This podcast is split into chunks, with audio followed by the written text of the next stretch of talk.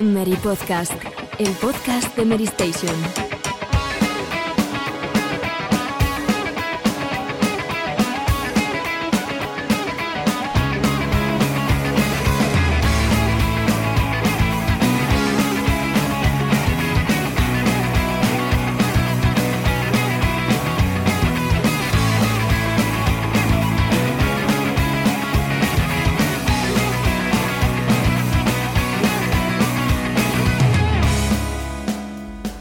Hola, muy buenas a todos, bienvenidos una semana más al Mary Podcast, vuestro encuentro semanal con la radio aquí en Mary Station. Esta semana, como, como veis en el titular, tenemos eh, Final Fantasy VII Remake como, como tema principal, ya que lo hemos podido probar. Eh, seguramente vosotros también lo hayáis podido probar a través de la demo, pero eh, bueno, pues nosotros hemos preferido que hoy, como hemos tenido ese acceso a una prueba bastante extensa, dedicar este programa enteramente a- al que es seguramente uno de los lanzamientos más importantes de la actual generación de consolas que ya empieza a despedirse. Voy a presentar a mis compañeros porque sin ellos esto no sería posible y además estamos hoy el, el equipo de los Vengadores al completo. Me gusta esta categoría ¿eh? para definir a este equipo los Vengadores. Así que voy a, a dar paso a cada uno de, de los integrantes. Empiezo esta semana por, por Paula, que sí que está con nosotros. Así que, mm, hola Paula, ¿qué tal? ¿Cómo estás?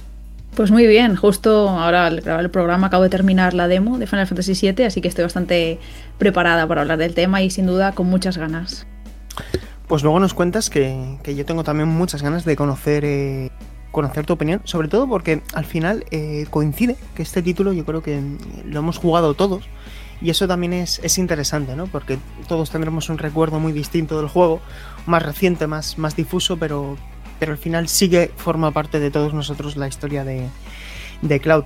No sé si lo habrá podido eh, jugar Arasi, pero lo que es seguro es que está aquí con nosotros, la capitana Arasi, que la semana hace 14 días, en el último programa no pudo estar con nosotros por un viaje, pero esta vez no se pierde la cita con el Mary sí, Podcast. he vuelto, pero no era un viaje de placer, era un viaje de trabajo y un con un poco de crunch. que los otros trabajos, aunque no sean de videojuegos, también tenemos crunch. Bueno, pues aquí estamos, con muchas ganas de hablar de Final Fantasy, que hasta ahora estaba jugándolo, he llegado al primer boss y ahí lo tengo que dejar, no me daba más tiempo, luego hablaremos. Muy bien, ahora sí. Bueno, bienvenida. Te echamos de menos hace dos semanitas, pero, pero bueno, conseguimos apañarlo. Y bueno, pues eh, voy a dar paso ahora a Borja. Voy a dejar al auténtico vengador, al auténtico protagonista para el final. Borja, ¿qué tal? ¿Cómo estás? Hola, pues muy bien, muy contento de estar aquí de nuevo y yo no he probado la, última demo de Final Fantasy, principalmente porque llevo trabajando todo el día, pero eh, tampoco la voy a probar, no la voy a bajar porque ya me espero dentro de un mes y tengo ya la experiencia completa.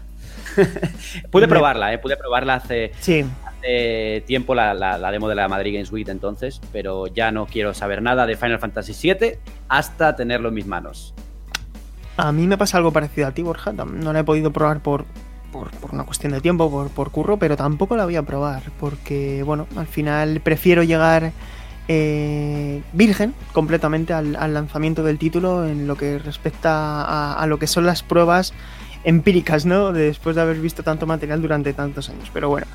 Y por último, como decía, eh, vamos a dejar al, al final a Alejandro, porque es al final la persona que, va a llevar hoy la voz cantante durante el tema principal de, de debate de este Mary Podcast 13.19, porque em, Alejandro ha podido jugar más de tres horas al título. Así que bienvenido Alejandro, ponte cómodo y bebe agua que te va a tocar hablar hoy de lo lindo. No me digas estas cosas serio, que es que me pongo rojo, tío. Encantado de estar otra, otra vez aquí con vosotros, charlar sobre, yo creo que es uno de los juegos grandes del 2020 y, y sobre todo estrenar marzo con una retaila de lanzamientos increíble. Sí, desde luego.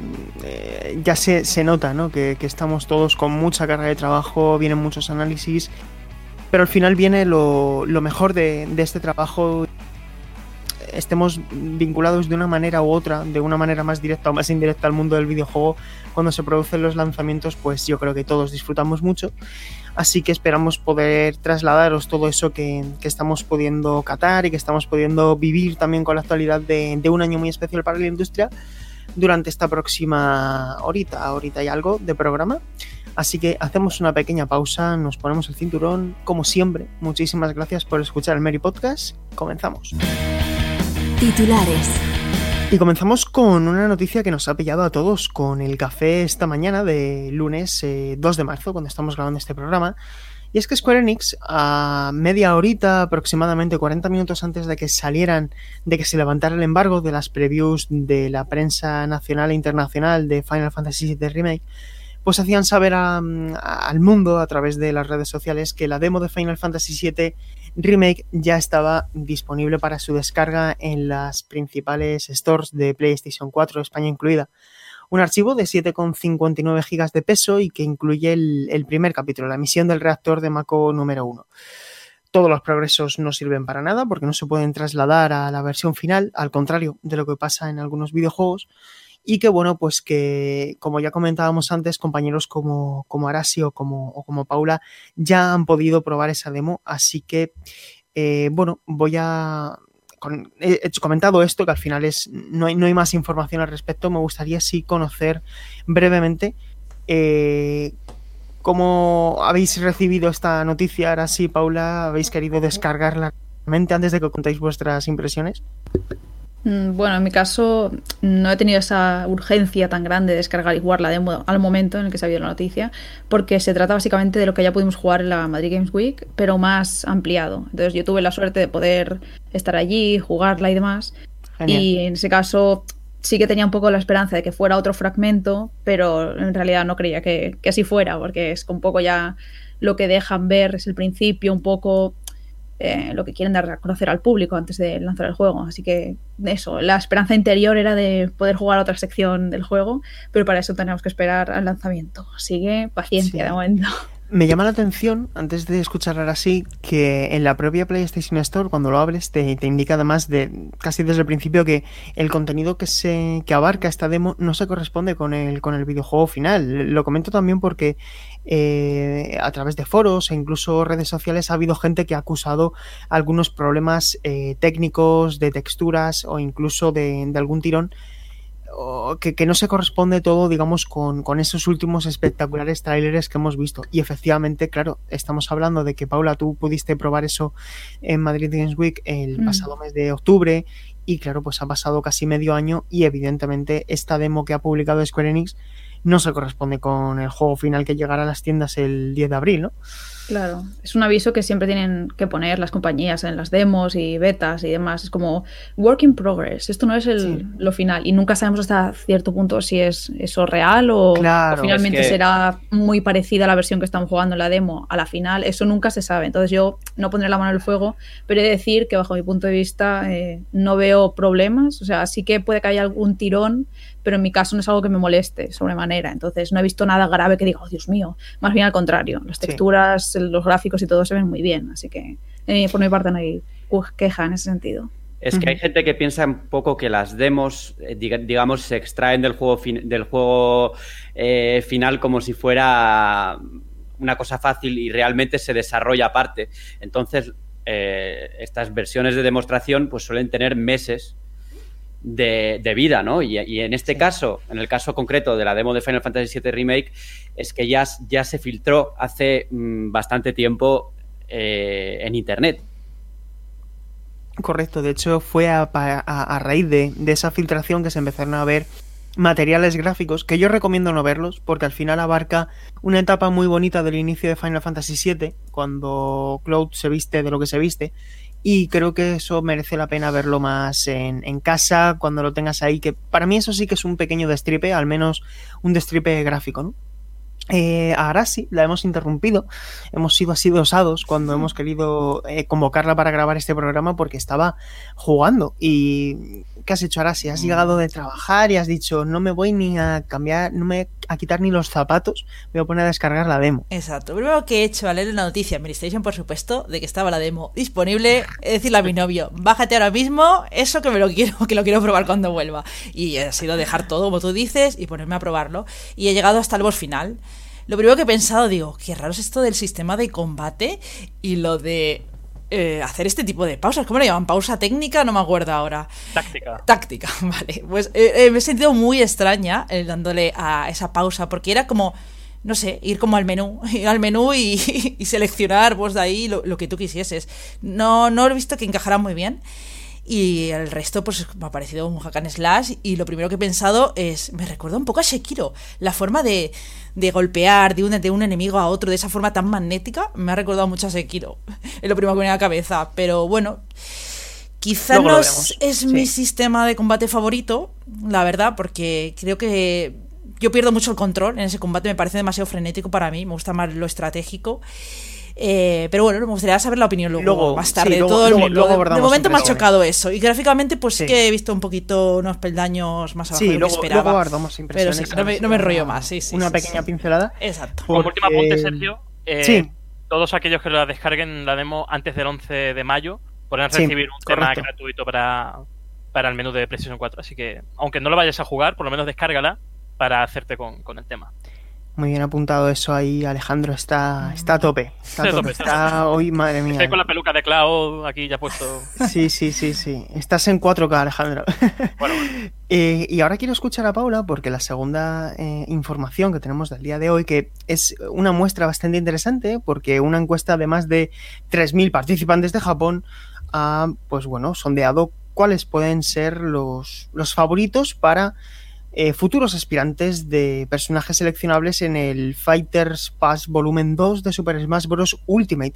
¿Y cuáles han sido los, los más votados? ¿Cuáles son los más deseados, Paula, para, para este, este DLC? Pues así es, como bien dices, ha sido una muestra realizada por el portal Inside Games y como bien sabéis, el primer Fighters Pass ya cerró con Byleth de... Eh, espera, se me ha ido. Fire Emblem, sí. Fire Emblem Three Houses, sí, perdón. Y entonces ahora ya estamos en el segundo, que durará hasta el 31 de diciembre de 2021. Y tendremos del Challenger Pack, este, eh, desde el contendiente 6 hasta el 11. Es por ahora mmm, desconocido quiénes serán, pero como bien dices, el que lidera las apuestas, las, esos deseos de parte de los fans es Sora, de Kingdom Hearts, con 290 votos, que de hecho se separa mucho del segundo, que es Dante, de Devil May Cry, con 91 votos. Y el tercero que cierra ese podio es Hunter, el cazador, por así decirlo, de Monster Hunter. Y luego tenemos pues hasta el puesto 15 otros personajes como son 2B de Nier Automata, Crash Bandicoot eh, y demás. Es bastante curioso que en, en, en el ranking efectivamente pues vemos un, un, total de 15 nombres que podéis consultar al completo en, en la noticia de Mary Station, pero es que la diferencia del primero con el segundo es de más del doble de, sí. de votos, ¿no? Cabe decir también que aunque en el, en el top aparezcan personajes como Goku, Masahiro Sakurai ha comentado en varias ocasiones, no solamente en una, es decir, desde antes incluso de que se lanzara Super Smash Bros. Ultimate, que nunca va a haber personajes DLC que, no se, que se correspondan con personajes no nacidos en videojuegos. Es decir, eh, personajes de manga anime, eh, mm. eh, superhéroes del mundo del cómic. Esos nunca van a estar en Super Smash Bros. porque es una, es una línea roja para el equipo de Sakurai que tienen que ser siempre personajes nacidos en, en videojuegos. No obstante, eh, personajes como eh, Sephiroth, eh, Rex de Xenoblade, Crash Bandicoot, esos sí que son susceptibles a, a, ser candidatos válidos, pero no otros como Goku o como Naruto, ¿no? Mm. Igual a Sakurai no le gusta demasiado que haya otro personaje con espada, porque ya se medio quejó en su momento, porque eh, hay que señalar que eh, los personajes de Super Smash Bros. Ultimate los elige Nintendo.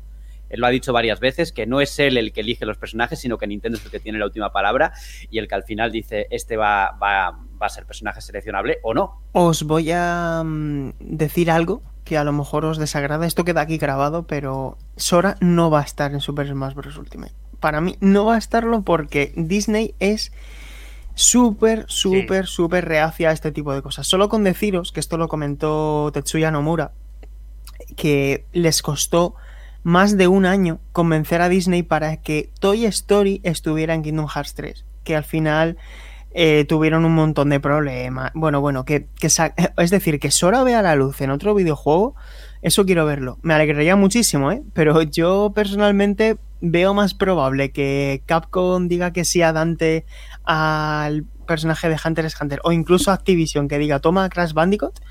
Pero bueno, mm, son seis, eso, eso sí que seguro, son seis personajes. El primer, eh, el primer pase de expansión fueron cinco luchadores, así que veremos.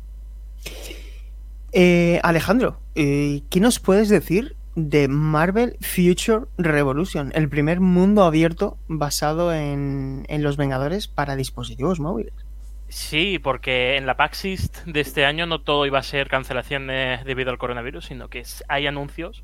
Ya lo vimos con Baldur's Gate 3 y también lo hay con la gigante norteamericana que anuncia un, el, su primer RPG de mundo abierto basado en la licencia de superhéroes. En el trailer que hemos visto podemos ver a personajes como Spider-Man, Capitana Marvel, Spider-Punk, Capitán América y Doctor Strange. Lo que hay que decir es que no hay muchos detalles todavía. El juego desarrolla Netmarble, que se encargó del port de, por ejemplo, Magic o de King of Fighters en, en iOS y Android. Y, y, no sé qué esperáis de, este juego, sobre todo en el horizonte con, con los Vengadores, ¿no? Quizá este tipo de títulos de segunda fila pueden ayudar a que la licencia consiga acaparar por fin un hueco en la industria del videojuego, ¿no? A ver, a mí, mmm, sinceramente, uh, llevo ya como dos años muy pendiente de lo que sale en, en el mercado móvil por, por, por, por, una cuestión de interés para ver cómo va evolucionando y tal. Y al final me di cuenta de que muchos, muchos, muchos juegos de móviles están muy bien diseñados, pero están lastrados o salpicados, no sé cómo, cómo qué, qué, qué adjetivo utilizar para definirlo, pero están lastrados por un modelo de negocio que termina cargándose ese propio diseño, ¿no? Es decir, si este juego tiene una jugabilidad excelente, se ve increíble y al final es como una especie de referente en lo que a videojuegos para móviles se refiere, pero luego es un gacha que te obliga al final a ser casi un pay to win, pues yo a los tres días probablemente lo haya dejado. Entonces todo depende, como digo, desde mi punto de vista, del modelo de negocio que traten de, incluir, porque a nivel de lore es súper interesante porque el hecho de incluir a Spider-Punk es una declaración de intenciones. Al final eso indica que el juego se está abriendo al multiverso, que haya personajes de otras tierras, de otros planetas, y esto pues evidentemente abre las puertas a más allá de lo que es la Tierra 616, ¿no? Entonces, para mí tiene mucho interés, pero mmm, bueno, con cuidado, con calma, ¿no? Sin duda, y sobre todo eh, me ha ocurrido recientemente con, con, Minecraft Earth, que sigue en beta, que creo que su modelo de negocio es también totalmente erróneo. Y, y, y, es lo que tú dices, ¿no? Esa sensación de lástima de... Hay juegos bien diseñados en móviles, pero que se ven lastrados por todo lo demás. Por, por, un modelo de negocio que, que, al final hace que el mercado móvil se vea desde la lejanía como con ese prejuicio de eh, tienes que estar ahí eh, metiendo muchas horas, es, poco recompensante no sé, creo que debe de cambiar el modelo hacia un modelo que de verdad sienta la industria móvil, porque es muy importante. Hmm. A ver, yo siempre lo digo, uh, ya para cerrar, eh, Dragon Ball Dokkan Battle, que es un título que tiene ya muchos años, ¿vale? Tiene un, un modelo de negocio gacha que es excelente, porque es que no para de recompensarte, no deja de darte cosas, no deja de, premiarte y al final no es nada intrusivo. Eh, todo esa, esa sensación de que tienes que pagar para conseguir cosas. Y es viable. Y al final eso pone de manifiesto que al final también hay que ser honesto con el usuario. Y bueno, que siempre se puede alcanzar un equilibrio, ¿no? Con estos videojuegos free to play, porque al final Marvel Future Revolution yo creo que no nos cabe duda que, que, va a ser un videojuego free to play, como, como el 99% de los juegos hoy día. De hecho, Pokémon Go, por ejemplo, el negocio que tiene es excelente. es excelente. Yo juego a diario y la última vez que pagué creo que fue en agosto y, y pagué por, por porque porque quise yo, no porque me hubiera necesitado hacerlo. ¿no? Y, y, y, sin embargo, siendo un modelo excelente, eh, los ingresos de Pokémon Go son altísimos. O sea, lo que sí, sí, decir, 1.400 millones que... en 2019 claro, hay jugadores que también recompensan esos buenos modelos de negocio. Yo creo que al final es una cosa de ABC. Claro, claro. O sea, de vez en cuando pagar por un gorrito es una manera también de, de, recompensar un videojuego que te está ofreciendo decenas de horas al mes y que te está pidiendo o que te está, te está obligando a pagar cero euros, ¿no? Pero bueno, eso ya es otro debate. Eh, también, eh, otro tema que queríamos sacar a colación es Baldur's Gate 3, porque ha sido uno de los grandes anuncios de esta semana pasada. Fran eh, publicaba sus impresiones tras haberlo podido probar in situ durante, durante un tiempo, una presentación bastante extensa. Tenéis el texto en la web también tenéis eh, un vídeo donde desglosa, digamos, todo, todas las posibles preguntas que podamos tener. Pero ahora sí, eh, también quería comentar eh, sus primeras sensaciones con este Baldur's Gate 3, así que te escuchamos ahora sí. ¿Qué nos puedes decir del título? Sí, bueno, quiero comentar las cosas más destacadas eh, que se presentaron durante el PAX, que vimos un largo gameplay y bastante accidentado, podríamos decir. Y bueno, se observó que sería un juego con mucha verticalidad, también las habilidades de los personajes pues se prestaban a ello, podías hacer un salto que te sacaba pues de apuros en combate o te hacía avanzar de forma más rápida en ese mapa. Luego vimos en directo pues ese combate por turnos que realmente tiene mucho parecido con Divinity Original Sim. Y eso ha creado bastantes quejas que luego ya hablaremos, que yo quiero saber luego la opinión de Borja. Luego eh, vimos cómo eh, utilizaríamos dados, eh, sobre todo en diálogos, que se vio un diálogo donde el personaje utilizaba el carisma, pero lanzando dados, que yo creo que tiene sentido, porque a veces en los diálogos de RPGs tú estás utilizando tus habilidades o atributos para manejar el, el diálogo, para salirte con la tuya y a veces evitar el combate, pero no sabes muy bien qué hay detrás, ¿no? No sabes por qué has fallado, ¿no? con el carisma o por qué has acertado. Entonces, me parece muy bien esto del dato, dado que mostraron, que tenías que llegar al límite para, para, salirte con, con la tuya en ese diálogo. Luego, eh, también me ha parecido muy interesante que nuestro personaje eh, tendrá un origen. Y esto recuerda un poco a Dragonero Oris, ¿no? Eh, que daba mucho juego eso en la narrativa. Y me gustaría ver qué van a hacer en este caso. Luego vimos el campamento, que servirá para estrechar lazos y donde surgirán los romances. Que por cierto, todos los compañeros podrán ser romanceables, que yo creo que esto está bastante bien, para así evitar problemas y no tener que utilizar mods para romancear luego a cierto personaje. romanceables. Es que el castellano es maravilloso. Continúa, continúa customizables, romanceables, pues esto es muy nuestro. sigue, sigue. Bueno, y nada, por último comentar que la versión de Early Access eh, saldrá este año y esto es algo que les ha funcionado muy bien a la gente del Arian para obtener feedback y hacer mejoras o para añadir pues nuevas características. Así que a lo largo de este año tenemos ese Early Access, yo voy a estar ahí el día 1. Y nada, y ahora pregunto a Borja, ¿qué opinas de que Baldur's Gate 3 tenga combate por turnos? Pues yo no tengo problema. No tengo problema porque ya desde el principio se dijo que Baldur's Gate 3 pues iba a ser eh, un juego hecho pues con el intentando respetar lo que es el legado, pero siendo un juego del Arian, ¿no? Entonces eh, los tiempos cambian. Mm, la pausa táctica que tenía entonces Baldur's Gate, pues han considerado que hay que hacerlo de forma distinta. Y yo estoy en el barco del nuevo Baldur's Gate, la verdad. Eh, siendo consciente de que, de que, va a ser un juego pues diferente de lo que era antaño, pero bueno, mm. eh, los tiempos cambian como, como he dicho y, y, Baldur's Gate 3 va a ser un juego para los tiempos que corren y con un estilo distinto porque lo hace otro equipo diferente, que no es el mismo de antes. ¿Sabes lo que está diciendo la gente? Que es Divinity Original Sin 3. Claro, utiliza el mismo motor gráfico, también tiene sentido que se parezca. Pero es distinto. No, pero no lo dicen como halago. Precisamente hay muchas críticas en, el Twitter de, pues Arian sobre eso y que mucha gente no está contenta tampoco con el modo o sistema de combate este por turnos, que querían pues mm. tiempo real con pausa, básicamente. Sí, pero lo que quiero decir es que yo creo que es un halago que, le, que, digan que se parezca a Original Sin 2 porque al final... pero no lo decían de esa forma, ¿sabes? uno de los Metacritic más elevados de la generación. Sí, pero no lo decían como eso. O sea, querían algo totalmente distinto, querían pues lo que tenían en el 1 y el 2, básicamente. Claro, pero yo, en, mi opinión, creo que es un halago porque estamos ante uno de los mejores RPG de la generación.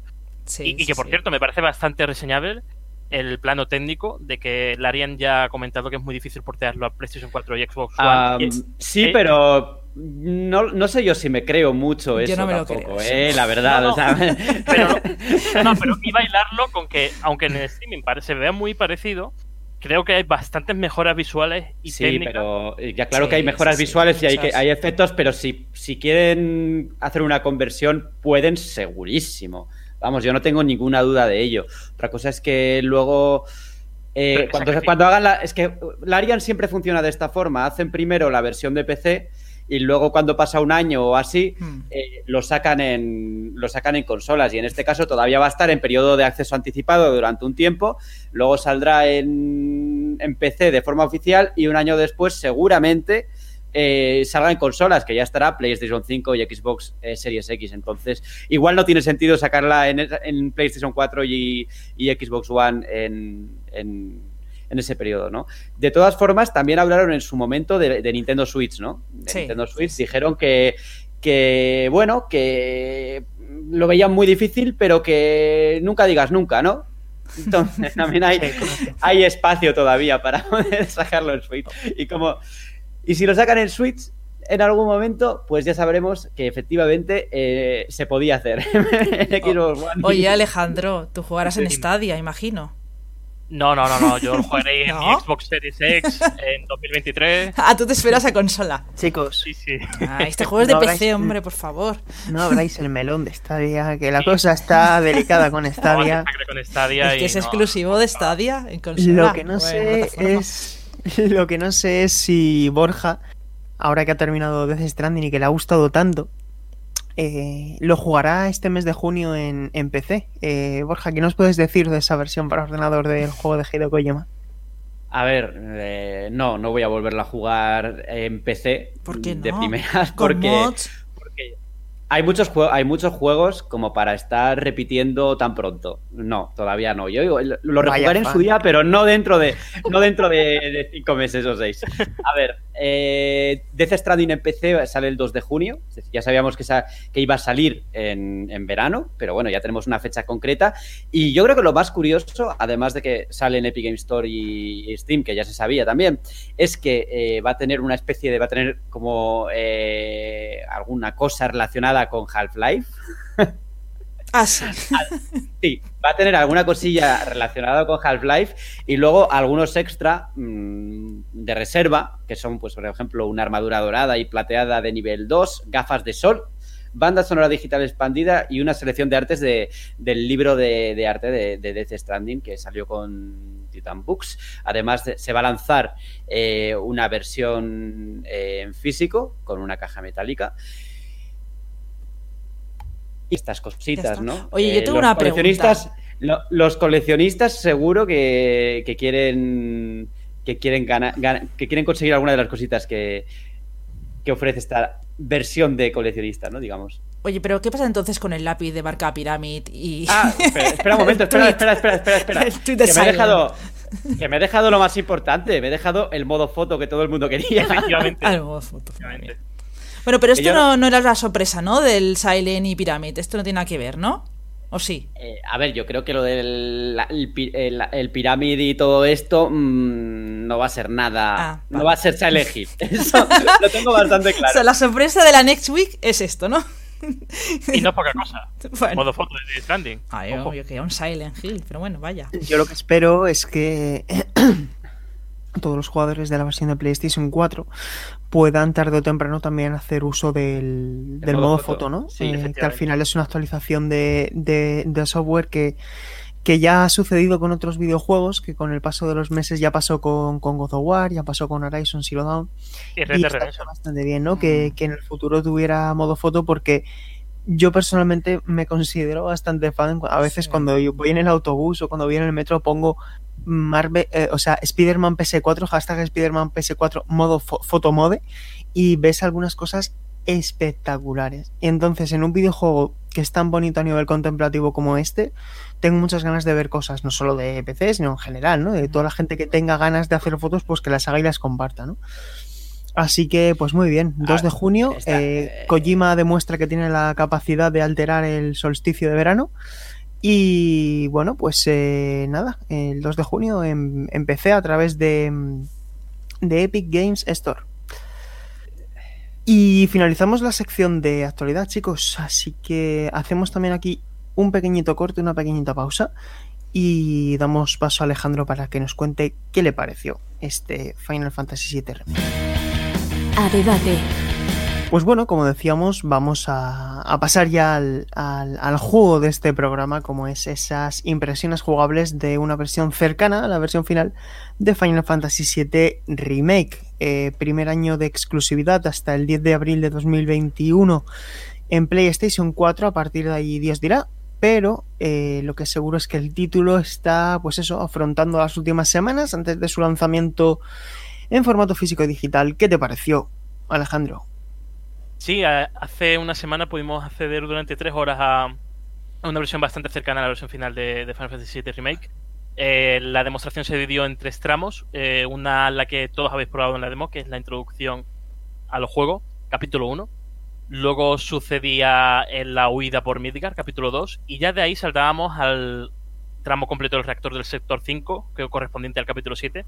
Y la pelea contra Apps, que ya nos vamos al capítulo 10. Eh, creo, vaya por delante, que creo que la demostración no fue la, mejor elegida porque no dejaba ver la oferta completa del juego. En ningún momento se nos permitió ver eh, ninguna zona abierta. Eh, quizás se comentó que eran tres zonas de exploración libre, no solamente en Midgard, sino también alrededor de bueno, los sectores, etcétera. Tampoco podemos ver ninguna ningún menú de misiones, eh, las mejoras tampoco podemos hablar muy abiertamente. Pero las sensaciones a los mandos son un poco, como decimos en el texto, una de cal y otra de arena. Eh, creo que el diseño de niveles en, esto, en, estos objetivos no, está a la altura de, lo que esperábamos. Sobre todo en el tramo del capítulo 7, que es todo el reactor del sector 5, en el que es una sucesión de pasillos con oleadas de enemigos, donde eh, se repite el mismo esquema de subir pasillo, activar una puerta enemigo, así hasta llegar hasta el jefe final eh, esperaba bastante más de, los niveles porque al final, al fin y al cabo, pese a que en el original era así, eh, eh, en 2020 debes de, tener en cuenta un, esquema de mazmorra, ¿no? Donde podamos explorar, conseguir ítems. Aquí creo que el ritmo de las acciones está demasiado por encima de, lo que yo esperaba. Y, bueno, hace que, que, bueno, me decepcione en ese sentido, vaya. En cuanto al combate, que eso luego lo, os quiero preguntar qué os ha parecido. Eh, no es tanto un hack and slash porque no hay ningún sistema de conveo ni tampoco hay profundidad en cuanto a mecánicas, sino que todo está supeditado al menú de habilidades y al menú de hechizo. Eh, Cloud puede tener dos modos de ataque, un ofensivo en donde hace los golpes más rápido a costa de que si evade o contraataca mm, pierde esa, esa velocidad en el ataque y hace menos daño y luego eh, tenemos todas las habilidades con la barra de BTC. La barra de BTC se carga automáticamente mediante cometemos golpes normales. Y eso es lo que nos da la posibilidad tanto de hacer las habilidades especiales, que son los movimientos más o menos definitivos, entre comillas, y los hechizos, que los hechizos ya no solamente necesitan maná, sino que también necesitan de una de las secciones de la barra. Al principio tenemos dos y luego ya se pueden ir aumentando hasta tres. Eh, ya sobre el capítulo 10 ya veíamos que la barra iba subiendo de, número, ¿no? Eh, ¿Qué os ha parecido el combate? Yo, desde luego, esperaba bastante más, no solamente del reto en sí. Eh, tuve la oportunidad de jugar al modo clásico, por cierto, que me parece que es un mero reclamo publicitario porque de clásico no tiene nada y tampoco es que funcione bien. Para que lo sepan los oyentes, estamos hablando de un modo en el que los personajes atacan automáticamente, lo, cual crea espacios de tiempo en donde no ocurre nada. Entonces, al final, lo que hace es que te ves forzado a contraatacar y jugar como un eh, ARPG normal. Donde está la chicha de remake es en el, en el modo de dificultad normal, donde sí que hay que moverse bien, hay que utilizar las pociones como es debido, las curas, sí que hay más ese componente táctico que se le presumía, ¿no? Y por último, antes de preguntaros, eh, bueno, ¿qué os ha parecido el combate? Sí, porque se me ha olvidado lo que iba a decir. Yo en mi caso corroboro tus palabras respecto al nivel de dificultad normal. Le he jugado así la, B, la beta, iba a decir, la demo, y sí que me he encontrado con un poco de problemas al enfrentarme a Escorpión, al boss del nivel. Eh, he tenido que usar mm, colas de Fénix incluso, porque me despistaba y no recordaba exactamente desde la primera vez que probé la beta. ¡Ah, qué manía con la beta! La demo. El, lo de eso, que por ejemplo Barret tiene cura para curar a, a Cloud y a él mismo eh, usando los elixires para subir un poco el maná y demás. Entonces sí que hasta que me he acostumbrado otra vez a ese sistema de combate mm, he tenido un poco de problemas y he muerto alguna vez.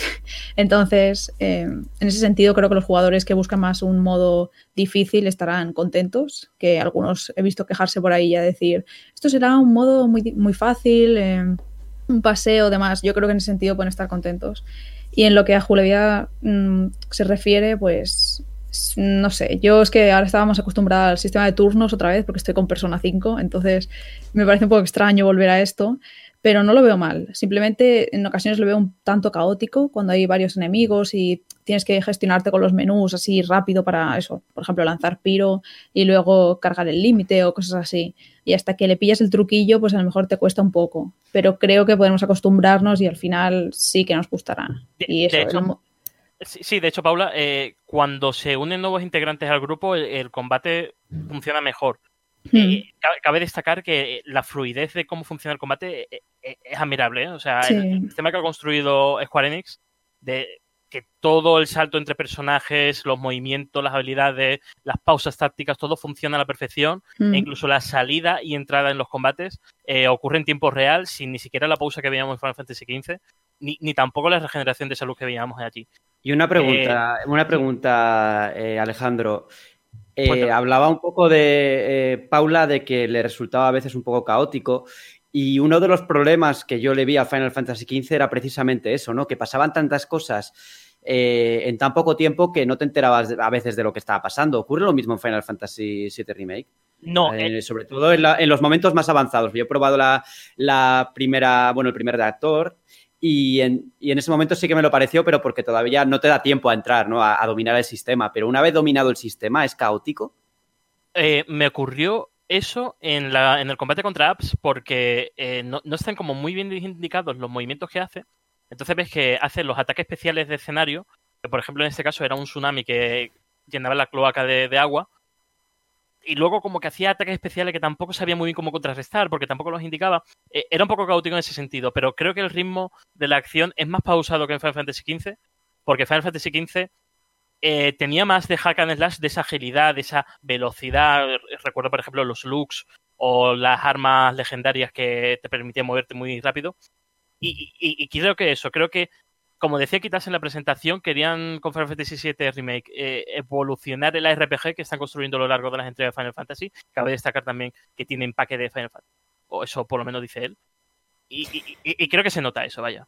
Sí. Eh, a mí me gustaría, Alejandro, también poner sobre la mesa, al margen de todo lo que es el tema de combate, que eso al final ya, digamos que la gente lo puede ir eh, palpando por, por ellos mismos en casa, porque insistimos que ya está disponible la demo en PlayStation 4, pero al final hay una cosa que ya sabemos acerca de esta primera parte, porque Square Enix ha declarado en varias ocasiones que no saben cuántas partes va, de cuántas partes va a constar esta esta reimaginación o esta recreación remake de Final Fantasy VII, sí sabemos que va a haber más de una y que esta va a abarcar todo el periodo de Midgar. Y esto eh, sabemos que dura entre 5 o 6 horas de partida. Sin embargo, aquí eh, Square Enix ha dicho también que esto va a ser un videojuego completo, por lo cual se presupone que puede tener una duración estimada entre más de 30 horas, ¿no? Entonces, esto ya te lo dije cuando saliste de la previa, Alejandro, cuando acuérdate que estuvimos hablando bastante tiempo. Sí. Eh, a mí es una de las mayores preocupaciones que tengo y no sé si esto es algo que os pasará a vosotros también, pero a mí me preocupa, ¿no? Cómo se trata y cómo se amplía todo eso, porque eh, creo que hay ciertas ciertos dejes de Final Fantasy XIII, percibo varias cosas de Final Fantasy XIII de las cuales no soy personalmente fan. Eh, en parte es la, la linealidad del el diseño de algunos escenarios y en parte también es el, la gestión de las misiones recados secundarios. ¿Qué nos puedes decir de cómo se está diseñando y cómo se está gestionando todo lo que es, no es estrictamente la tarea principal de, del videojuego en esas primeras horas? Eh, eh, Es lo que decía al principio, me decepcionó que no pudimos acceder a, a, a ver esa exploración libre. Quizás se habló de tres zonas de exploración libre, una en Midgar y otras en los alrededores. Y, y, y, yo jugándolo tengo la sensación de que va a estar dividido en misiones principales de, de, avance y luego una zona de exploración donde tú puedes hacer misiones hasta proseguir en la aventura. Algo así como Final Fantasy XIII, eh, sí. que tenía una zona de mundo abierto en la que podías hacer cosillas. Eh, Es que yo la sensación que tengo jugándolo es que tiene mimbres de Final Fantasy XIII. Es, por eso digo que claro, hasta claro. qué puntos es una analogía eh, conceptual o realmente se plasma así cuando lo estás jugando. Eh, no hay que olvidar que el codirector de Final Fantasy VII Remake ese trabajó, mm, tuvo un papel muy destacado en Final Fantasy XIII a todo esto, porque Sí. justo leía una entrevista en la que el, bueno, el periodista de VG247 le, le decía que el sistema de combate le recordaba mucho a Final Fantasy XIII y que si era un sucesor espiritual en ese sentido. Y él decía que no, que era una evolución de- de- del sistema de Final Fantasy VII original, del, del ATV. pero vamos, que igual sí que hay más de una reminiscencia, pero a mí también me, preocupa bastante el tema de las misiones secundarias porque lo que vimos en aquel eh, mm, panel en el que aparecían unas misiones que mm, tenían de todo menos interés, tipo recoge cinco gatos de los árboles, pues como que, no sé, eso mm, me chirría un poco y en, lo- en el momento que estamos ahora, en el que los RPGs están cuidando mucho las misiones secundarias para que resulten interesantes a nivel narrativo, eh, eso es como volver un poco atrás, ¿no? A una época en la que, joder, ya no se hacen estas, ya no se debería hacer estas cosas.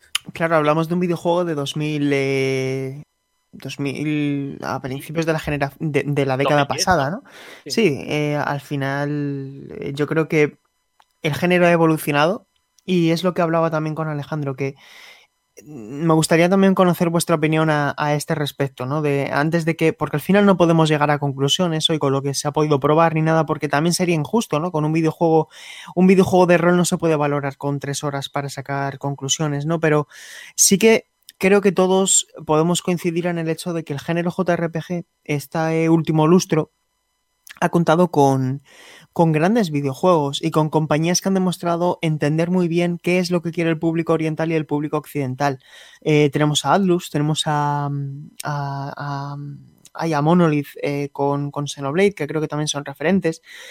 Pues bueno, eh, como digo, tenemos eh, Persona, tenemos Dragon Quest dentro de la propia Square Enix, que ha sabido hacer una lectura muy buena de una saga clásica.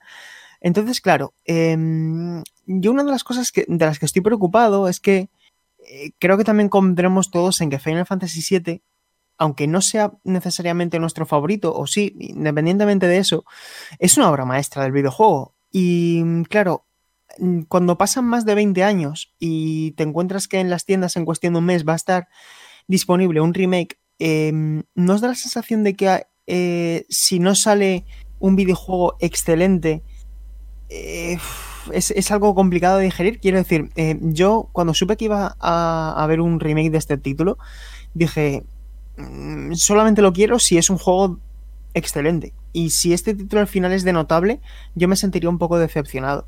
Es que lo que te decía, Sergio, es que e, es, es un mito, es una leyenda del videojuego. Claro. Son 23 años. 23 años y, y, y, varias generaciones de por medio para poder disfrutarlo por fin. Y claro, tú no, no te conformas con nada menos que la excelencia. Claro, por eso digo, ¿es, es injusto pedirle la excelencia a este juego? Yo creo que, que es nada. lícito, ¿no? Es, es lícito y sobre todo de la compañía de quien viene, ¿no? Que al final estamos viendo que incluso dentro de su estudio interno vemos como Dragon Quest 11 se, se erige como uno de los clásicos por siempre de la generación. Pero Sergio, muy mal te tendría que hacer eh, Final Fantasy VII para que la gente se enfadase y, bueno, lo pusiera de vuelta y media. Bueno, Está claro que es, sí. que es bueno, muy difícil. Sí. Es muy difícil Con luchar cada... contra la ver, ya, nostalgia. ya solo, ya pero yo creo cambios, que, que en este caso lo, no, no la va, gente no va a pasar. pegas a todo. Yo, no, Sí, yo de sí, momento sí, yo no he leído nada negativo de bueno del nuevo sistema de combate. Yo creo que ya se había anunciado más de, so, más que de sobra, ya se había visto por ahí eh, bueno imágenes, lo habían probado mucha gente en, bueno, No. en diferentes ferias. Yo creo que, que no le va a pasar cosas, bueno, que no va a tener una mala opinión en general. Yo no veo que la gente vaya por ese camino. Yo creo que todo el mundo está bastante contento, ¿eh? Eh, Parte pero de los gráficos y demás. Pero, claro, pero es que hay, hay que analizar eh, esa felicidad.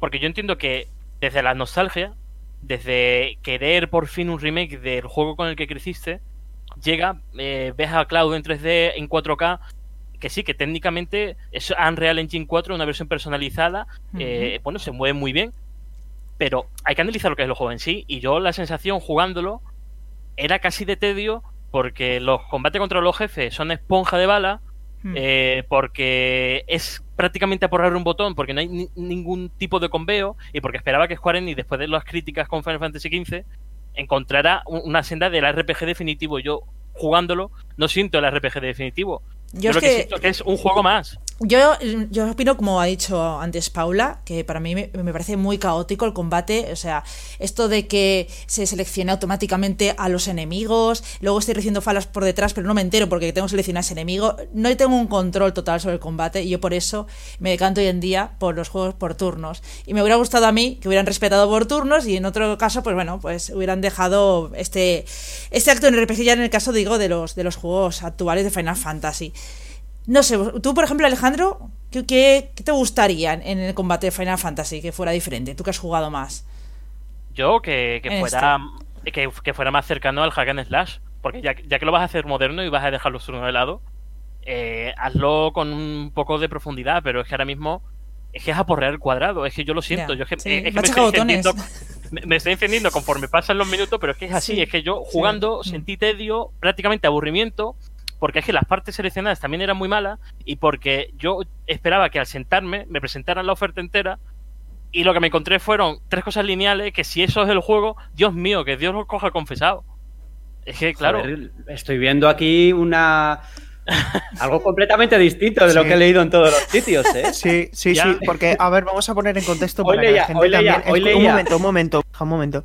Vamos a poner en contexto porque eh, hoy se han publicado, no solamente en Mary Station, sino en el resto de portales de España, el evento, eh, las impresiones del evento organizado por, por Coach Media aquí en, aquí en España. Por lo tanto, pues, eh, quien quiera leer unas impresiones puede leerlas en más sitios, también medios internacionales y la opinión general es bastante positiva y por lo tanto mm. esto que dice Borja tiene sentido porque es verdad que, que, la mayoría de opiniones están siendo muy positivas y Alejandro está sacando los colmillos. Sí, sí, así sí. A mí que... me parece muy bien, yo apoyo 100% a Alejandro. Pero, pero yo no estoy de acuerdo en que esto tendría que ser un hack and slash por ejemplo. No, yo, yo tampoco. Yo no, no, yo, no, lo, yo, yo no lo veo como un hack and slash. Tiene que ser por sé, turnos. Tampoco, pero si lo vas a hacer moderno, ¿por qué te quedas a media? ¿Por, por qué me no estoy, no estoy de acuerdo, no estoy de acuerdo. Hay, hay muchos RPGs que no son hack and slash y que tienen un sistema de acción que no tiene por qué ser así. Eh, quiero decir, eh, puede ser por comandos y no ser por turnos claro. y funcionar bien. Yo no digo que Final Fantasy VII Remake funcione bien o mal porque no lo he probado lo suficiente.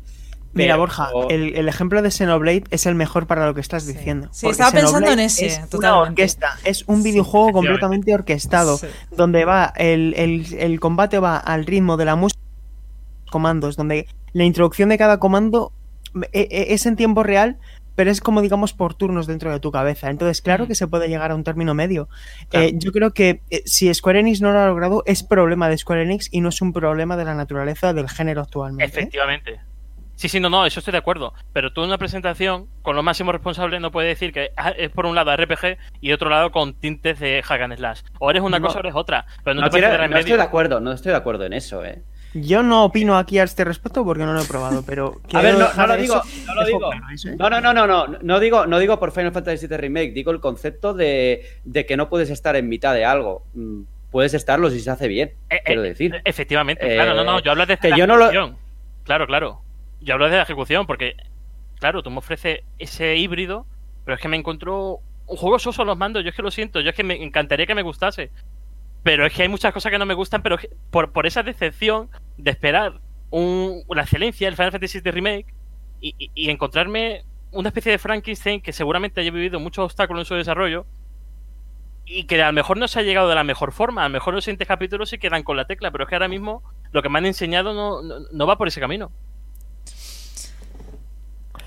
Eh, a mí me gustaría también, eh, por, por, comentar también lo que, lo que he podido recoger de, de otros, de otros medios, la gente eh, que ha podido probar el juego destaca en, la mayoría de casos el sistema de batalla, que hay gente que lo destaca por ser precisamente diferente, y creo que esto también es interesante, que, que hay gente que a lo mejor no busca tanto una recreación, sino que busca entender Final Fantasy VII de otra manera, ¿no? Que al final no sea únicamente un remake, sino que sea más una reimaginación, ¿no? También se destacaba mucho, que esto no lo hemos comentado, el, el, estudio, que esto me lo comentaste tú, incluso Alejandro, el que se notaba que había habido un trabajo de, de, documentación muy exhaustivo a la hora de escribir y de diseñar cada personaje, que se notaba mucha personalidad, mucho carisma en cada uno de esos protagonistas. ¿Qué nos puedes decir también de, de este aspecto? Sí, yo no quería incidir mucho en, en el tema argumental porque caería en, en revelaciones. Sobre todo decir que hay muchos cambios Eh, prácticamente desde el inicio del segundo capítulo eh, las cosas cambian sobre todo. Han introducido mucho, muchos flashbacks con, con Cloud y, y creo que eso, claro, yo jugándolo al original, lo- de hecho lo jugaba recientemente en Nintendo Switch y, y, y habiendo jugado estas tres horas, eh, me incita a seguir pese a mi decepción, ojo, me incita a seguir porque estoy descubriendo otro Final Fantasy VII y creo que eso sí que eh, es bastante reseñable, vaya. O sea, has dicho decepción directamente, Alejandro. O sea, tú te sientes profundamente decepcionado con este juego. Yo extraigo de. Exactamente, yo extraigo de las impresiones de Alejandro que te, que te esperabas mucho más y que no Sí. está, eh, eh, no está colmando tus expectativas. Y yo, sin embargo, he de decir que después de leer todo lo que he leído esta tarde, estoy bastante con muchas más ganas que antes. Es decir, en las impresiones de los compañeros eh, me están haciendo desear más de, de lo que esperaba este juego, precisamente porque el sistema de combate a la gente le está gustando mucho. Es que es eso, yo es que extraigo, de, al menos de la, la gente que sigo en Twitter y de lo que he leído en webs, es que está gustando bastante el sistema de combate. Y lo que no está gustando es el apartado gráfico, quizá, o el diseño de niveles, que imaginaban un cambio más drástico en eso. Pero el, Eh, sistema de combate, sí. nada, no he leído críticas apenas. A nivel artístico, Alejandro, eh, ¿qué tal eh, la banda sonora? Porque también por lo visto tiene temas memorables de lo que has podido escuchar. ¿Qué tal a nivel orquestal, etcétera? ¿Cómo, cómo es la dirección sonora? De hecho, en, en la presentación eh, comentaban que habían creado un sistema de que toma eh, según el ritmo de la acción, según la situación en la que estemos y según el, el escenario, temas diferentes que va remezclándolos y va subiendo de tono, bajando, dependiendo de lo que estamos haciendo. Y eso me parece que to- todo el empaque de Final Fantasy, de estar ante el mito, la leyenda, si, si es que lo cuadra, si es que lo hace perfecto, si es que eh, es ver a, a Cloud bajar y, y decir, es que, Dios mío, es que he esperado 23 años para esto y aquí estamos, vamos para adelante. Pero si es que mi, mi decepción es porque esperaba mucho más de la, de- del plano jugable y, sobre todo el diseño de niveles. Es que el diseño de niveles, por lo es atroz, es atroz, es atroz. es es súper lineal y lo único que hace es abrir cofres, ¿no? Y, Alejandro. y sobre todo que hay muchísimas interrupciones por la narrativa, Hmm. pero es que es narrativa que no aporta nada, son eh, eh, diálogos intrascendentes que, que, que estás deseando pasarlo porque eh, es como un, un relleno de, de tiempo para alargarle la misión, cuando lo, lo sencillo sería que todo ocurriera conforme vas avanzando y no, te paran. Es Final Fantasy XIII en ese sentido y, y me da mucha rabia porque esperaba una mazmorra del sector 5 y es un pasillo con cuatro oleadas. Es que claro, es- claro. Muy clásico, Entonces, ¿no? En ese sentido. En la- digamos que mm, también hay una certeza y es que Square Enix se está convirtiendo en un juego de una parte, un momento, una- un, un- un acto de un gran videojuego de, pues en este caso unas 6, como decimos horas, en un gran videojuego RPG completo, ¿no? Entonces, eh, ¿hay coherencia entre el contenido adicional y la trama que ya conocíamos? ¿Cómo, cómo ves? Es, ¿Cómo percibes eso? Eh, Yo, yo creo que la coherencia depende de, del grado de de que te guste, ¿no? De, de ser fan de Final Fantasy VII. Porque yo estoy abierto a los cambios, mucha gente que no. Mm, hay cierto personaje que aparece en Midgar al principio, que no aparece hasta X horas de- del original, que a algunos le puede parecer un sacrilegio y a mí me gusta porque le da otro, o- otro aire. Creo que, que- que dentro de la coherencia, pues sí, es, es coherente dentro de su mundo, de, pero teniendo en cuenta que es el mundo de Final Fantasy y no el de Final Fantasy VII. Creo que Ujú. eso lo hace bien Square Enix. ¿Se siente Final Fantasy VII? Sí, sí, por, por, por ya te digo, por el empaque, por, por todo el cuidado de los entornos, de, de respirar Midgard. Si es que es así, si es que todo lo que es el envoltorio lo hace a la perfección de Square Enix. Si es que el, tema es que no se siente Final Fantasy VII eh, en donde tiene que sentirlo, ¿no? Que están bien en los mandos. Bueno, es, es interesante conocer esta opinión Mm, de Alejandro porque eh, contrasta mucho, contrasta mucho con lo que hemos podido ver y, y leer de- durante la jornada de hoy. No sé si, compañeros, tenéis alguna pregunta más para Alejandro o queréis incluso vosotros hacer algún tipo de reflexión o comentario al respecto de todo lo que hemos hablado. A mí, eh, ya que Alejandro estaba comentando el tema de que tendremos más flashes de Cloud y demás, algo que me gusta personalmente, y me gustaría pedirle al remake, si es posible, tener algo más de Zack, que es el personaje que conocimos en Crisis Core, como la precuela de este Final Fantasy VII.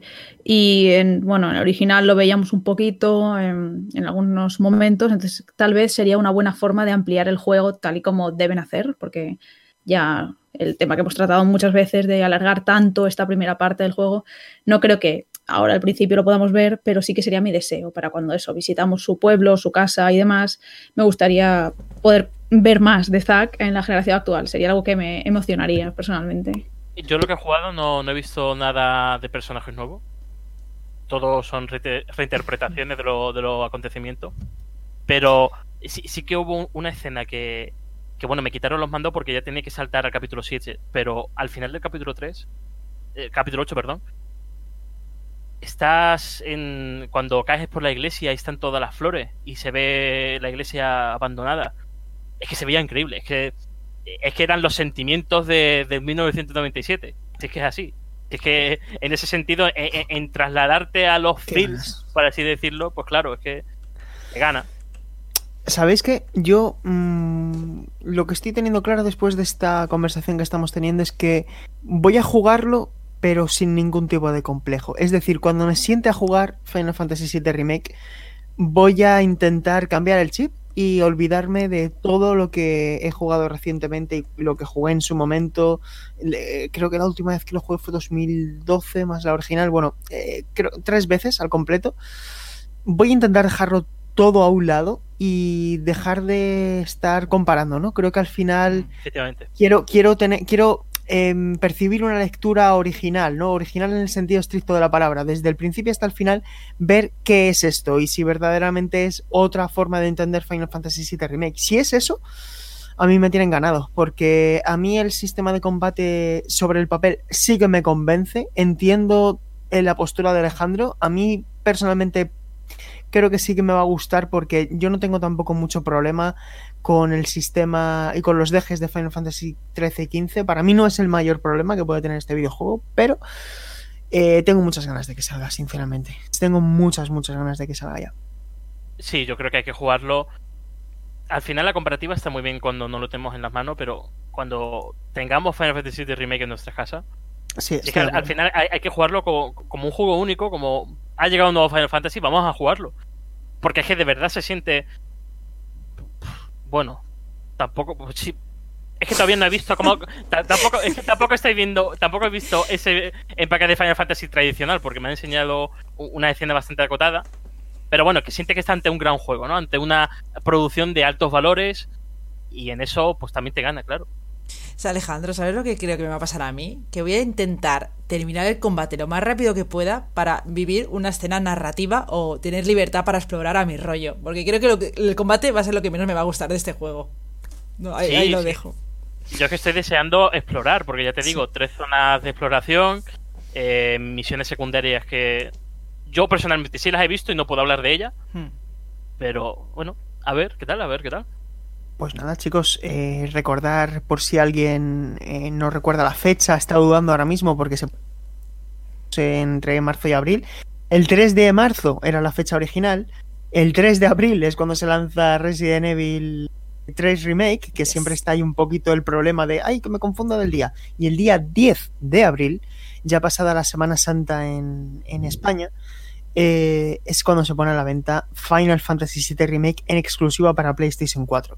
¿Se verá, verá la luz en otra plataforma? A partir del 10 de abril de 2021 puede pasar cualquier cosa, al igual que ese acuerdo de exclusividad temporal que tuvo eh, eh, Death Stranding con, con, también esta consola de Sony. También nos habéis preguntado a través de la web, en foros, etcétera, eh, si el juego va a salir en PlayStation 5. No lo sabemos si va a haber una versión adaptada eh, independiente para PlayStation 5 y tampoco sabemos si esta versión de Final Fantasy VII Remake para Play 4 va a ser de forma nativa retrocompatible con PlayStation 5 porque Sony solamente ha dicho que está trabajando en la retrocompatibilidad pero no ha confirmado de qué manera todavía. Así que hay preguntas que todavía no podemos responderos pero os, os invitamos a que estéis pendientes en la web para, para toda la información que, pueda suceder en los próximos días, semanas e incluso meses. Y poquito más eh, respecto a Final Fantasy VII Remake. pasamos ahora al- a la que estamos jugando, porque creo que todos en estas dos semanas hemos tenido que jugar a algo. Así que voy a comenzar por, por Borja, que nos cuente un poco a qué ha estado jugando durante estos últimos días. Así que Borja, rienda suelta, cuéntanos, ¿a qué has estado jugando? He estado jugando a dos jueguitos. A, por un lado, eh, Gris, que todavía, bueno, he jugado un poquito solo. Pero mi juego principal está siendo Dragon Ball Kakarot. un juego que, eh, por una parte, eh, me parece muy entretenido y tiene escenas que te sacan esa cara de la nostalgia, ¿no? Digamos. Pero luego, como juego y como RPG, es bastante cutre. Eh, tiene. Se nota que mm, el valor de producción de lo que es el juego en sí no es demasiado elevado y las misiones secundarias e incluso a veces las principales son un poco drama, ¿no? Son, eh, bueno, eh, vete a recoger X ingredientes, a recoger eh, cuatro, cuatro piezas para construir no sé qué y bla, bla, bla, ¿no? Ya verás salva luego. ¿Qué dices? ¿Es más lo que ves que lo que juegas? Pero Efectivamente. Mm, Sí, no, porque el combate me resulta entretenido y A mí es que me pareció eso. Sí, ¿eh? El combate me- el combate me gusta, el combate me gusta aunque es muy simple y me lo estoy pasando bien, a pesar de todo. O sea, es un juego que yo no le daría. Si me tuviera que poner una nota, probablemente pues sería un seis y pico, ¿no? Por decirlo así. Pero que me lo estoy pasando bien. Y que están pasando las horas y digo, pues bueno, ni tan mal. Pero también no. te digo, si tuviera otro skin, si fuera en lugar de Dragon Ball, eh, algo, un anime que no me interesa tanto, como por ejemplo, yo qué sé, eh, me da igual, un anime cualquiera, probablemente las sensaciones serían diferentes. La licencia hace mucho y el tratamiento de la licencia, al igual que Final Fantasy VII Remake, es bueno, ¿eh? O sea, en ese sentido creo que Kakarot hace bien en, en, en cómo maneja, ¿no? De Dragon Ball Z. ¿Puedo preguntarte por dónde vas, eh, Borja? Eh, sin entrar en destripes, por si hay gente que todavía no. Pero ¿por dónde vas? Eh, ¿Por qué saga vas? en Estoy en la saga de los androides. Vale, eh, estás igual que yo entonces, porque lo tuve que interrumpir por, por trabajo, por varios juegos, eh, por, por cuando ya empezamos con toda esta oleada de, de análisis uno detrás de otro. Estoy también por la saga de los androides. A mí me está gustando mucho, pero en efecto hago una reflexión que no quiero que suene de manera peyorativa, pero yo tengo la sensación de estar jugando a una remasterización de un juego de 2010, es decir, un juego que se ve como un juego de 2020, pero que realmente obedece a un diseño de hace ya unos cuantos años. Eh, lo estoy. Me lo estoy disfrutando mucho. eh, me está gustando. Pero entiendo que es un juego, pues eso, un juego notable. Pero para mí, más tirando a notable bajo que a notable alto. Para mí, por ahora. Eh, ¿Has estado jugando algo más, Borja? No. ¿Has estado picoteando ahí con el móvil con algo? Nada, nada más. Nada más, suficiente de momento. Muy bien. Paula, ¿tú qué tal? ¿A qué has estado jugando? Yo la verdad es que he de repetir lo que ya dije hace dos semanas. Sigo con Persona 5, pero en este caso estoy a punto de finalizarlo ya. Estoy ya como en el último palacio, así que mm, a punto lo tengo de terminar y me va a dar pena despedirme de él, pero llega un mes, como habéis dicho, cargado de lanzamientos. Voy a tener que O analizar diversos y trabajar. Empachito de persona, Sí, ¿no? sí, total. Ha sido como un vicio máximo de estos que hacía tiempo que no me, me daba tan fuerte por un juego y me he sumergido totalmente en el mundo de Persona 5. Así que ya estoy a punto de ¿Cuántas terminar. horitas llevas? Llevo unas 80 horas. Así que sí, Bueno. eh, lo empecé, no sé, hace algo más de dos semanas. Dos Sí, semanas sí, sí, largas. me acuerdo que el último programa dije. comentabas que lo habías comenzado hace muy poco. Sí, así que ha sido lo típico de cada momento libre que tengo me enciendo la consola. En plan, media hora antes de hacer la comida, pues vamos a jugar. Así que sí, mm, a tope con Persona 5 y el próximo que juego pues ya será Pokémon Mundo Misterioso, que también tengo ganas. Ya jugué la demo cuando salió y mm, no sé, me dio muy buena sensación, eh, calor en el corazón, por así decirlo. Así que tengo ganas de volver a revivir ese título. Vaya, vaya. Bueno, mm, yo he firmado varios documentos eh, por los cuales no puedo decir nada, pero como el programa se publica el jueves, pues ya podréis leer el análisis en la web y hasta aquí puedo leer. Em, vale, muy bien. Eh, te va a gustar, eh, Paula. Eh, ahora sí, ¿a qué has estado jugando? Bien, pues yo estoy liada con la cuarta temporada de Apex, ahí ganando partidas, estoy muy curtida, ¿eh? Cuando queráis nos unimos ahí a reventar guiris. vale. Es intimidante, ¿eh? Hombre, es que soy una chica shooter. Alejandro, tú tienes que jugar conmigo al Apex, ¿eh? ¿tú le das? Bueno, yo en Apex Legends, sí, sí, gladiador máximo soy. Sí, en Xbox, ahí tenemos que jugar juntos. Bueno, me terminé el Return of the Obradin, juegazo, en serio, este hombre es que se lo guisa todo y se lo come todo, es, un crack. O sea, he visto también, porque tenía curiosidad, ¿no? Por el proceso de creación del juego y, bueno, está todo colgado en su, en su canal de YouTube y tenéis que verlo porque todo como hace los modelos de los personajes, cómo los pinta, bueno, es una pasada lo que hace este hombre, la verdad que es un genio. Luego he estado empezando el DLC de Fire Emblem, descubriendo esa cuarta casa, esos nuevos personajes. Y nada, justo lo acabo de empezar, así que no os puedo contar mucho. Ya os diré si vale la pena. Y por último, he estado liada con Wasteland Remaster, el primer juego remasterizado que la verdad que difiere mucho de lo que tenemos hoy en día de, de RPGs o, incluso el último Wasteland que hemos tenido, Wasteland 2 y próximamente tenemos el 3, como bien sabéis. Eh, es difícil de encajar. A ver, tiene un lavado de cara, también un renovado eh, aspecto musical, pero no deja de ser las mecánicas clásicas. Y brevemente hablando con un amigo, me decía, es que yo no entiendo nada. ¿Cómo puede ser que me maten tan rápido? Si es un puñetero lagarto del desierto. Digo, ay, hijo, mío, así eran los juegos, los RPGs de los 80. Bueno, es durito de encajar. Supongo que esta semana tendréis el análisis. Pero si queréis descubrir los, digamos, los inicios de, del RPG, eh, aquí tenéis un buen ejemplo y y bebe mucho de lo que...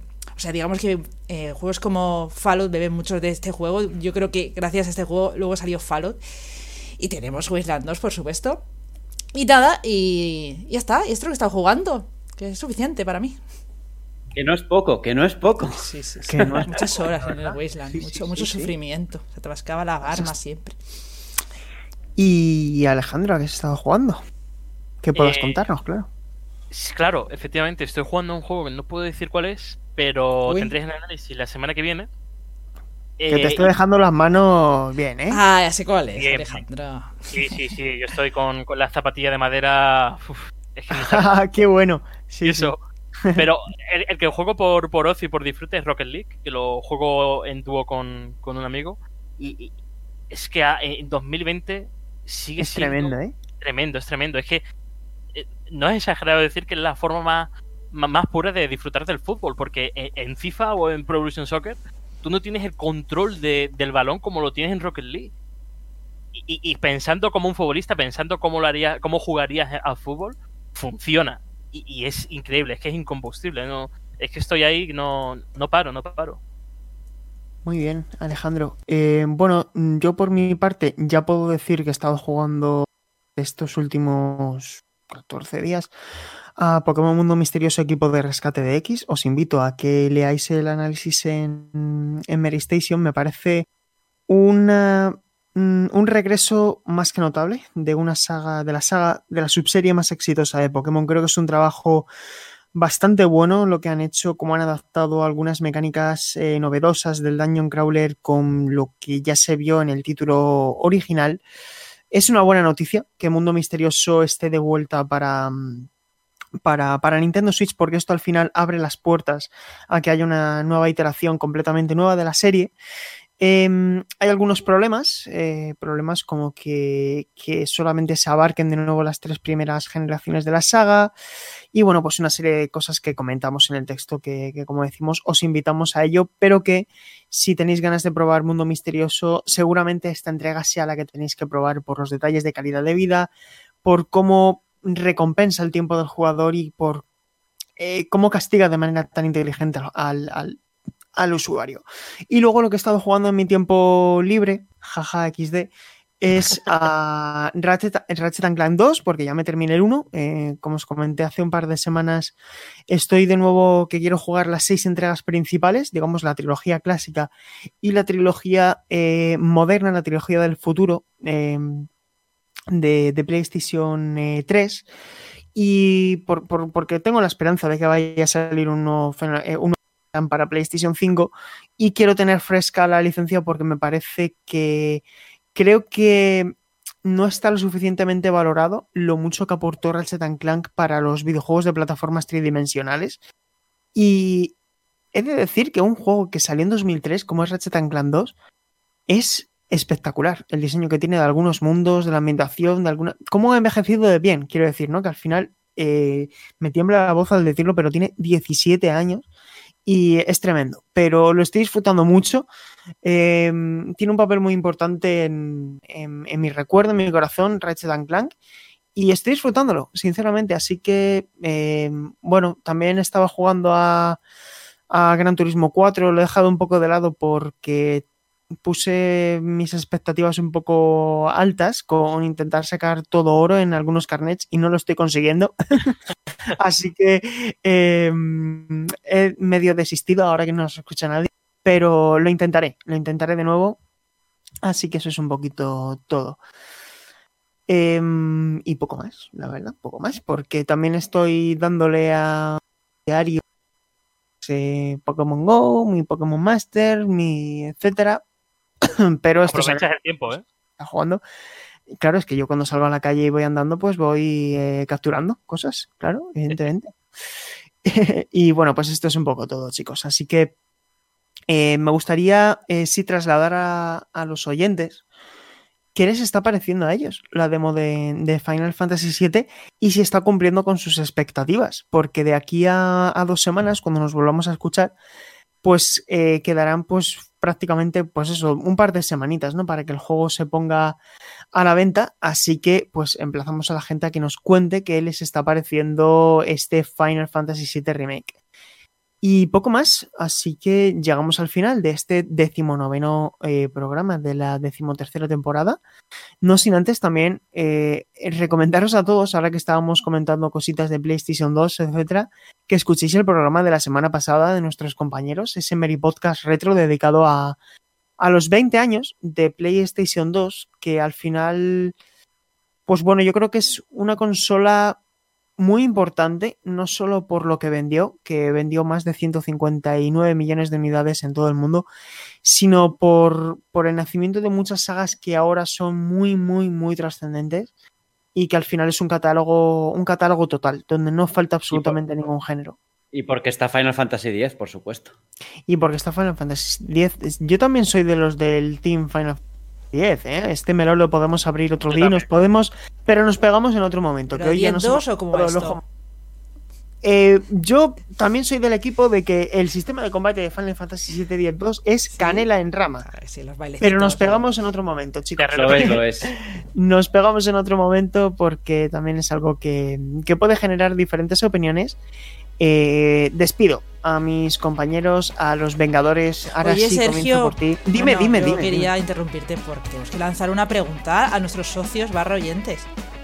Ya la hemos lanzado. Ah, sí. Ah, Ya, la, la, demo de Final Fantasy VII. vale, ¿La sí. habéis que Mientras ha tú gustado? ibas Perdón. desactivando el modo suspensión de PlayStation 4, que te he visto, Yo no te he, eso, visto, he escuchado el botoncito del mando DualShock 4 como lo ibas encendiendo. Queda lejos. Pero te has adelantado 5 minutos. Así que, bueno, me despido de ti ahora sí que tengas una semana estupenda Y bueno, y nos escuchamos en 14 días. pues Que luego se pasa volando. seguiremos jugando esa demo y nos vemos dentro de dos semanas. Un saludito.